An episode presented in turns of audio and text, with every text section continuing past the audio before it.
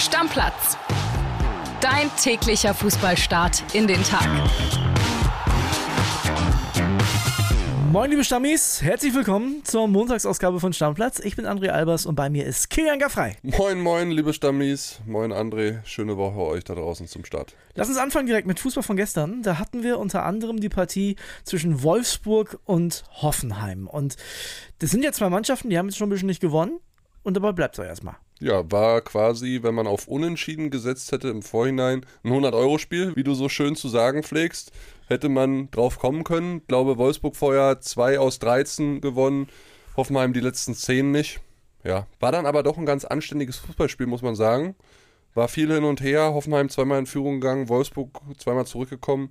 Wolfsburg auch ein ganz gutes Spiel gemacht, finde ich. Ja, so lässt sich zusammenfassen. Ich habe in unserer stammplatz runde in der ich mittlerweile wieder acht Punkte vor dir stehe. Acht Punkte vor mir? Ja, ich weiß auch nicht, wie das so schnell passieren konnte, aber ich bin mittlerweile wieder acht Punkte vor dir. Habe ich 1-1 getippt. Und was ich mich gefragt habe und was wir uns im Allgemeinen gefragt haben, ist, Nico Kovac, Ne, der wackelt ja schon die ganze Zeit. Also unser Kollege Kevin Schwank, der hat ja schon ein paar Namen ins Spiel gebracht, wer da also Nachfolger werden könnte.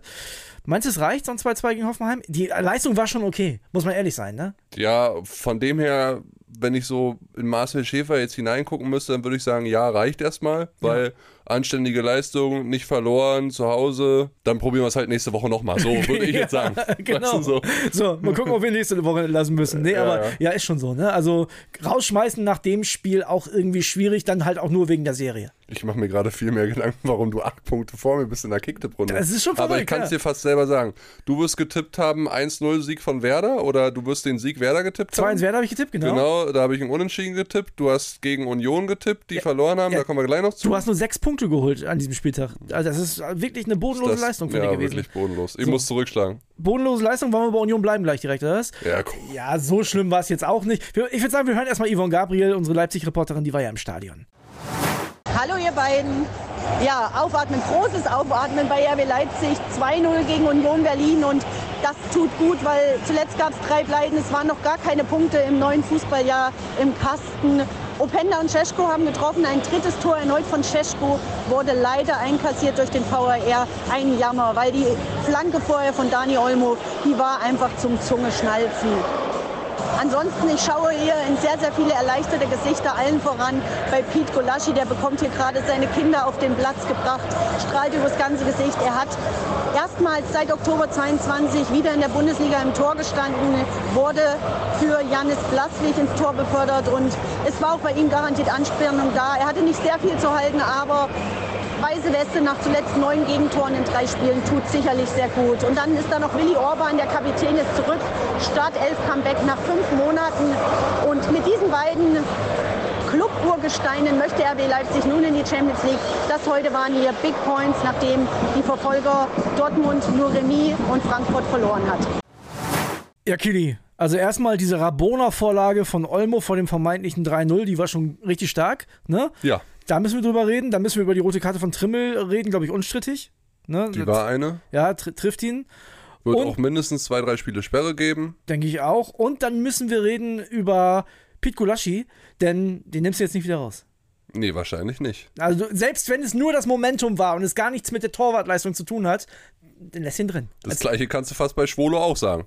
Ach so, darüber müssen wir auch reden. Das war ja, war das der Alex Schwolo von Schalke und Hertha? Also ich kann mir das. Äh, nee, das der, war der Alex Schwolo aus besten Freiburger Zeiten. Das war der Köpenicker Alex Schwolo und also den nimmst du natürlich wieder raus, wenn Frederik ja. Renault wieder da ist. Und verlängert hat er ja seinen Vertrag auch, Renault. Aber also mit der Leistung in der Form hat er sich auf jeden Fall für einen Bundesliga-Club im Sommer empfohlen. Das war ja Wahnsinn. 100 Prozent. Also Union hätte auch gut und gerne 5-6-0 verlieren können. Ja. Sie hätten auch ein, zwei Tore machen können. So ehrlich will ich schon sein, weil sie haben sich schon irgendwie Chancen rausgespielt bis vors Tor, aber dann halt wirklich kläglich versagt, immer die falschen Entscheidungen getroffen.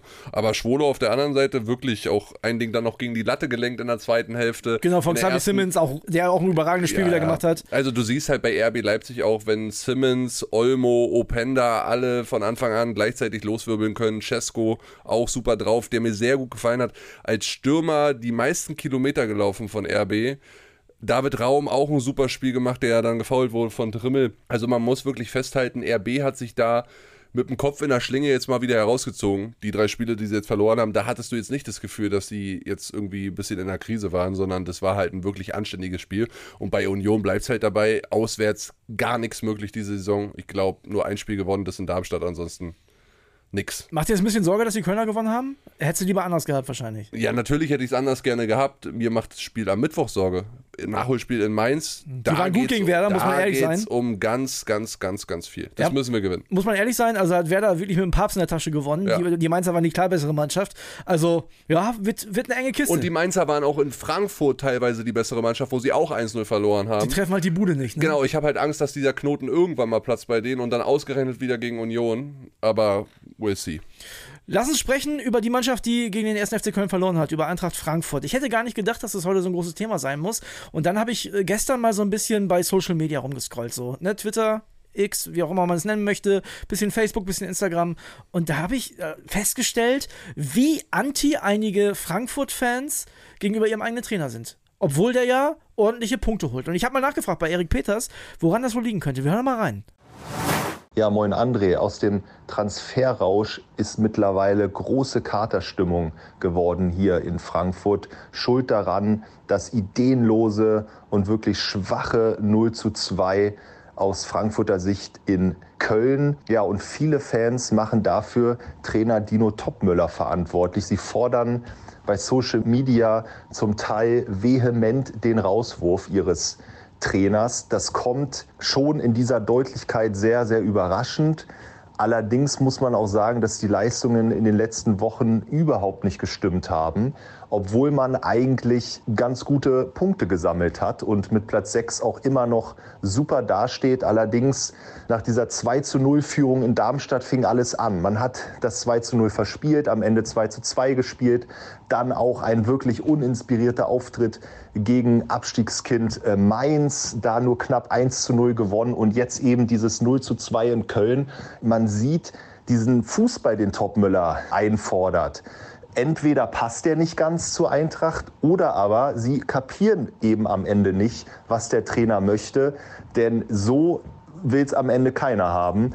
Ohne Leidenschaft, ohne Zweikampfhärte, ohne Kreativität, den Ball mal durchzustecken nach vorne, kaum Offensivdrang, hinten dann auch der ein oder andere Patzer wie ein Kunku oder auch Tuta, die beide vom Platz flogen in Köln. Und ja, Sportvorstand Markus Krösche hat sich wirklich in aller Deutlichkeit hingestellt nach dieser Pleite und genau daran eben ja, erinnert, an diese Basisthemen, an Einstellung, an Leidenschaft. Ohne Offensivdrang ja, wird es am Ende äh, nichts mit, mit Europa. Und da will der natürlich viel, viel mehr sehen, vor allem nach diesen spektakulären Wintertransfers um Ekitike, Van de Beek, der jetzt übrigens noch nicht mal für die Conference League nachnominiert wurde und in Köln 90 Minuten auf der Bank saß.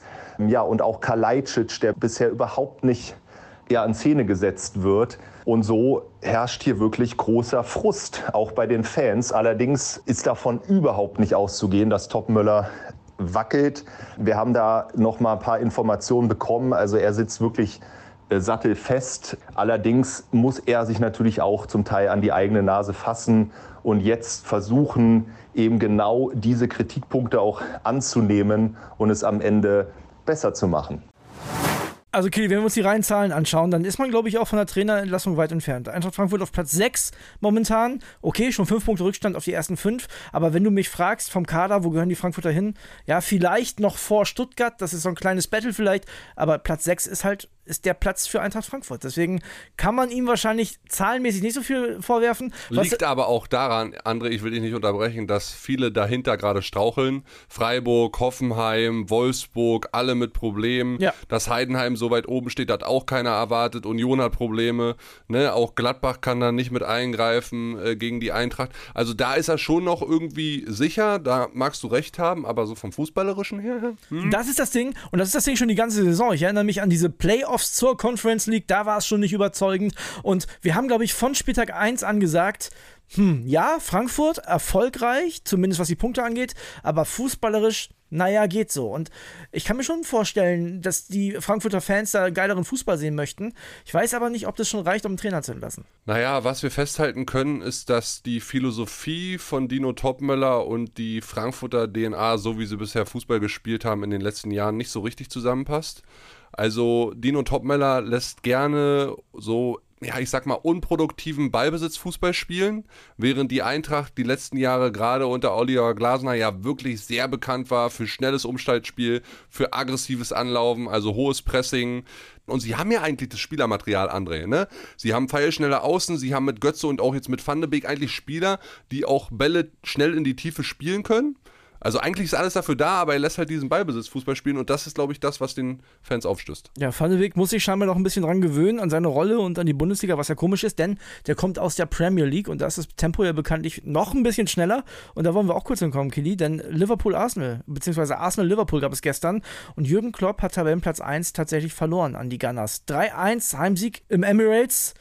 Das ist ein Spiel, das wird Klopp erstmal wehtun. Ja, hätten sie da unentschieden gespielt, wäre es, glaube ich, deutlich besser gewesen oder sogar gewonnen. Lässt sich so einfach sagen, ist halt eine Phrase jetzt, ne?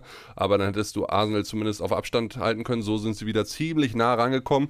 Man muss da wirklich Alisson und auch Van Dijk in die Pflicht nehmen.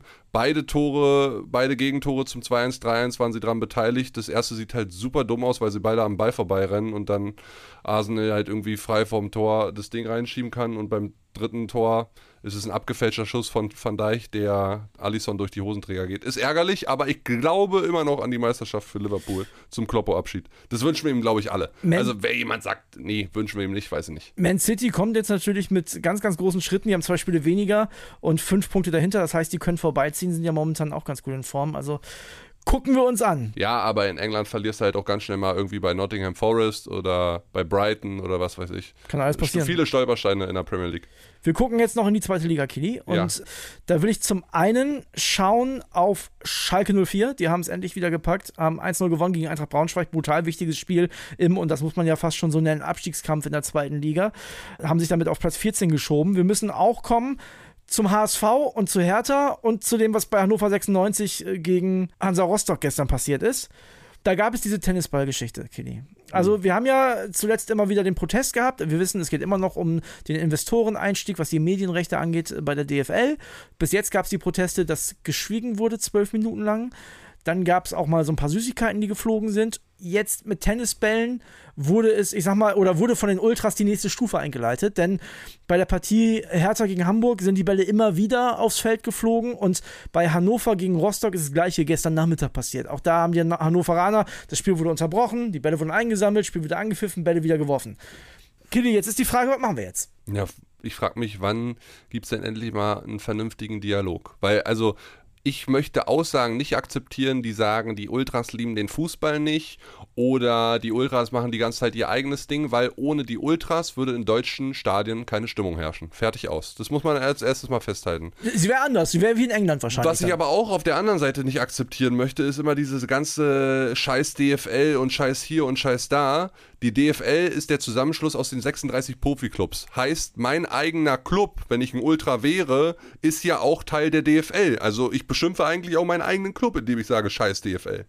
So, jetzt frage ich mich, wann setzen sich die Vereine da mal zusammen? Wann werden da vielleicht auch mal, wenn immer gesagt wird aus der aktiven Fanszene heraus, es sind immer nur Einzeltäter, wann werden dann auch mal einzelne individuelle Strafen verhängt? Das würde mich schon interessieren. Und sind denn eigentlich überhaupt alle Ultras gegen die DFL oder gegen dieses Konstrukt aus Investoren und so weiter? Die Fragen gilt es auf jeden Fall mal die nächsten Wochen zu klären, weil ehrlicherweise so kann es ja nicht weitergehen. Also alle, die jetzt irgendwie ein Fußballspiel sehen wollten im Olympiastadion, die tun mir ein bisschen leid, weil da sitzt du da in der scheiß Kälte bei dem Wind. Okay, in Berlin geht es gerade einigermaßen von den Temperaturen. Aber was soll denn das? Die Kinder wollen Fußball gucken und dann fliegen da die ganze Zeit Tennisbälle und dann geht es in die Kabine und dann geht es wieder weiter und dann wird wieder unterbrochen.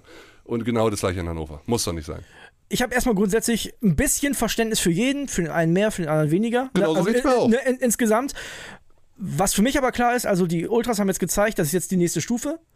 Und jetzt muss halt die DFL die nächste Stufe zeigen. Und da, da ist jetzt für mich die Frage, es gibt für mich nur, es gibt nur zwei Möglichkeiten. Möglichkeit Nummer eins, man sagt, okay, das geht uns auf den Sack, wir haben euch wahrgenommen, ihr seid sehr, sehr wichtig für den deutschen Fußball. Wir setzen uns jetzt aktiv mit euch auseinander und gehen mit euch in den Dialog und versuchen eine gemeinsame Lösung zu finden. Das ist Möglichkeit Nummer eins, das kann man machen. Möglichkeit Nummer zwei ist, man sagt, ey, Das ist nun mal so. Ich sag mal, nur ein Beispiel, weil wir gerade darüber geredet haben, so England, ja.